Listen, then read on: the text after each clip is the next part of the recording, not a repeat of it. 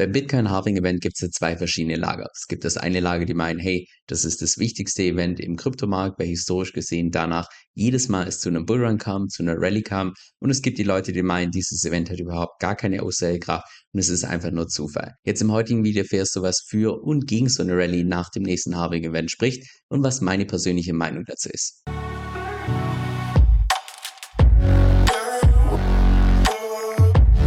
Also lass uns zunächst mal ganz vorne starten, damit wir auch diejenigen abholen können, die noch relativ neu beim Thema sind. Und zwar ist es ja bei Bitcoin so, dass alle 210.000 Blöcke die Block Rewards um 50% reduziert werden.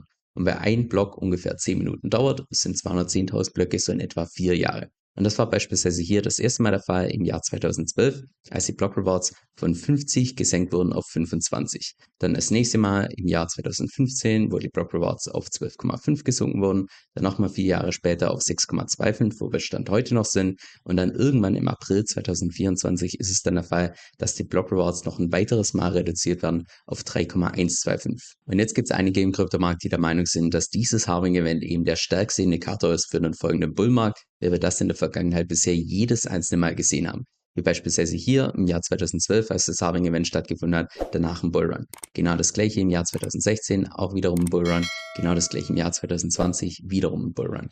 Und wenn wir uns mal beispielsweise Stand heute die Bitcoin Halving Clock anschauen, und by the way, da gibt's unterschiedlichste Halving Clocks und jede einzelne zeigt eine unterschiedliche Zeit dann. Also jetzt diese hier bis auf die Minuten oder Sekunden genau nicht so ernst nehmen, weil je nachdem, wie lange die Blöcke bei Bitcoin dauern, kann es dann natürlich bis zum 6. April 2024 noch Abweichungen geben. Aber so in etwa einem Jahr, also im April 2024, sollte so in etwa das nächste Bitcoin Halving Event stattfinden. Deshalb lass uns mal im heutigen Video anschauen, was denn tatsächlich dafür spricht, dass wir wieder so eine Rallye sehen, genauso auch was dagegen spricht. Lass uns zunächst mal mit den Gründen dagegen starten und ich würde mal behaupten, das mit Abstand stärkste Kontraargument ist die sogenannte Markteffizienzhypothese.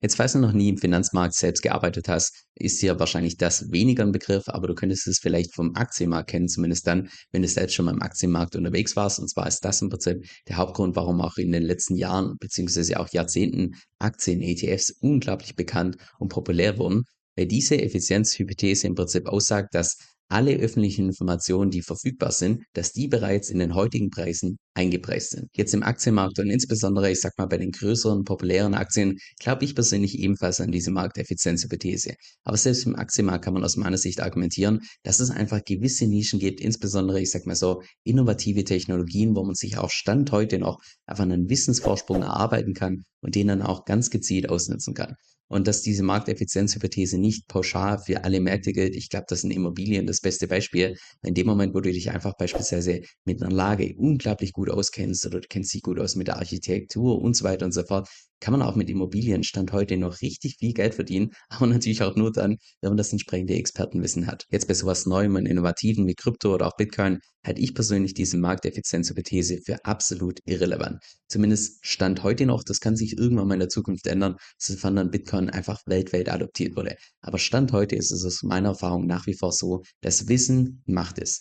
In dem Moment, wo du dich tief reinfuchst in irgendwelche Projekte oder auch irgendwelche DeFi-Protokolle, dann kannst du dir einen Wissensvorsprung aneignen und mit diesem Wissensvorsprung dann auch einfach gezielt eine höhere Rendite erwirtschaften als beispielsweise der Durchschnittsinvestor. Und den Beweis, also da brauche ich einfach mal nur auf mein eigenes Bankkonto schauen oder wenn ich schon allein mal überlege, wie viele Marktdynamiken ich in den letzten zwei Jahren ausspielen konnte, einfach aufgrund der Tatsache, dass ich gewisse DeFi-Protokolle besser verstanden habe als die Masse und deshalb diesen Wissenvorsprung auch einfach monetarisieren konnte.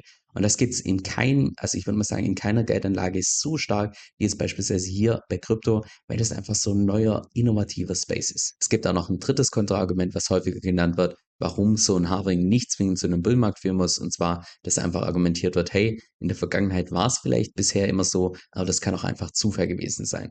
Dass es beispielsweise zufällig innerhalb von diesen vier Jahreszyklen immer irgendwelche Events gab, die vielleicht positiv für den Preis waren oder negativ für den Preis waren und dementsprechend so den Preis hier beeinflusst haben.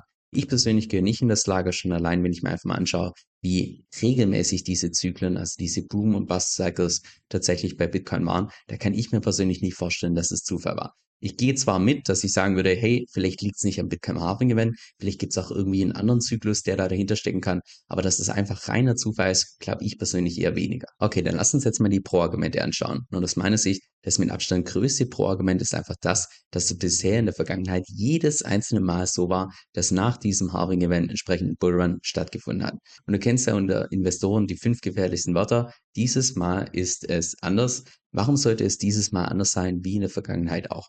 Und ich verstehe, dass manche Leute sagen, ja, sich am Chart zu orientieren, das ist nur Hokuspokus und so weiter. Ich persönlich gehöre da ebenfalls dazu, die sowas eher bestätigen würden, insbesondere dann, wenn du dir beispielsweise Minutencharts anschaust oder Stundencharts und so weiter.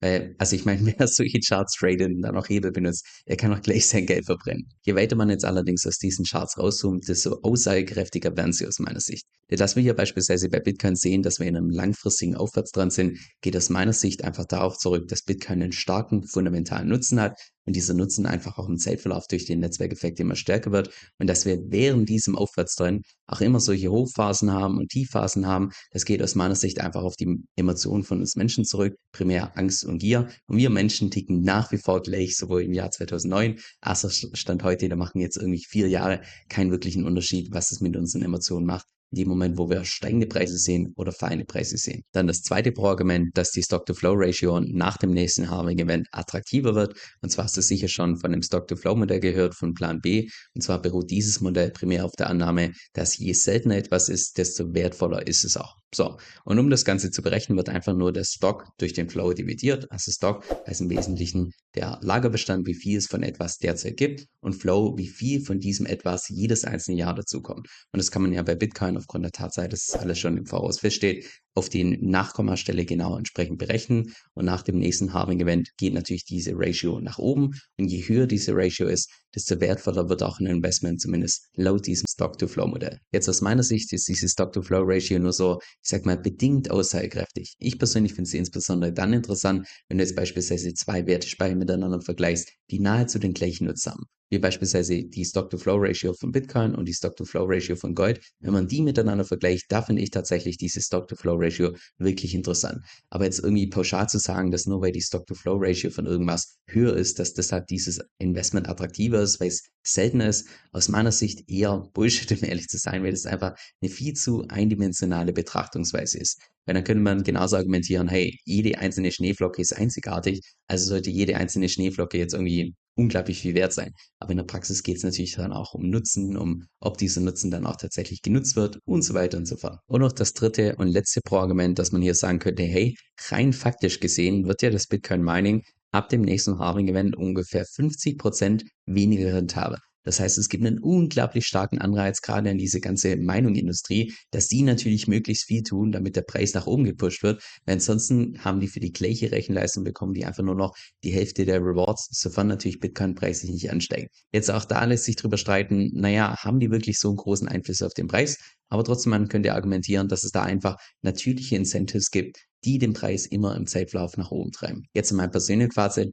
ob es tatsächlich nach dem nächsten Bitcoin-Halving den nächsten Bullrun geben wird, kann ja keiner sagen. Ich persönlich gehe ganz schwer davon aus, aber hey, es weiß keiner, weil einfach keiner eine Glaskugel hat. Ich persönlich würde allerdings auch zusätzlich behaupten, dass es gar nicht so eine große Rolle spielt, weil allein wenn wir uns mal die ganzen On-Chain-Indikatoren von Krypto und Bitcoin anschauen, es wird immer mehr adoptiert. Das heißt, dass es langfristig nach oben geht, ist aus meiner Sicht nahezu garantiert. Sofern man, insofern man überhaupt das Wort garantiert im Kryptomarkt benutzen kann, aber das ist eine Diskussion für ein anderes Video. Das heißt, aus meiner Sicht braucht es einfach nur irgendeinen Indikator, irgendein Event. Vielleicht reicht es ja schon aus, dass einfach die Mainstream-Medien darüber sprechen, über dieses Bitcoin-Halving-Event oder sonst was irgendein Event, was einfach so viel Hype erzeugt, dass wieder unsere menschlichen Emotionen getriggert werden. Speziell Angst und Gier, beziehungsweise wenn man noch genauer ist, eigentlich nur die Angst, weil Gier ist ja nur eine, ich sag mal, spezielle Art der Angst, und zwar die FOMO, die Fear of Missing Out. Das heißt, Angst sorgt dafür, dass der Markt hier macht und Angst sorgt auch dafür, dass der Markt wieder diesen hier macht. Und ja, solange wir einfach irgendeinen Indikator haben, jetzt in den nächsten paar Monaten oder Jahren, gehe ich persönlich ganz schwer davon aus, dass wir den nächsten Boom- und Bust-Cycle entsprechend wieder sehen. Aber hey, an der Stelle würde mich auch mal interessieren, was du davon hältst von diesem Bitcoin-Event. Hat das eine Aussage? Ist das nur Zufall? Was ist da deine Meinung dazu? Und ich frage das jetzt nicht, dass ich irgendwie viele Kommentare bekomme wegen dem YouTube-Algo oder sonst was, sondern ich frage das, weil es mich wirklich interessiert. Also ja, schreib das gerne mal in die Kommentare, was du von diesem Bitcoin Halving Event hältst Ob du es für realistisch hältst, dass wir danach wieder einen Bullrun sehen, wie lange es zum Bullrun dauert, das würde mich mal interessieren. Jetzt das Blöde in YouTube ist meiner Meinung nach, dass es einfach so ein Stück weit safe versetzt ist. Weil wenn jetzt tatsächlich mal irgendwelche wichtigen News rauskommen, boah, bis ich da ein Video vorbereitet habe, aufgenommen habe, editiert habe, da können Stunden bis Tage vergehen. Und genau deshalb benutze ich dafür meistens meinen E-Mail-Newsletter, wo ich regelmäßig meine Markteinschätzung abgebe, wo ich regelmäßig auch meine Strategie teile und nein, keine Sorge, zu keinem Zeitpunkt wirst du da von mir irgendwie Spam erhalten, sondern im Gegenteil, ich versuche da tatsächlich, dass ich in jede einzelne Mail Tipps reinpacke, die auch tatsächlich für die Praxis relevant sind. Jetzt, falls das für dich interessant klingt, dann kannst du dich einfach bei mir auf meiner Webseite entsprechend eintragen und zwar unter kevinsoe.com-9. Das ist Kevin, K-E-V-I-N, S-O-E-L-L.com, Schrägstrich 9 kevinsill.com-9. Dieser Podcast stellt weder eine steuerrechtliche noch eine finanzielle Beratung dar. Das heißt, alle Inhalte sind wirklich nur zu Informationszwecken bestimmt.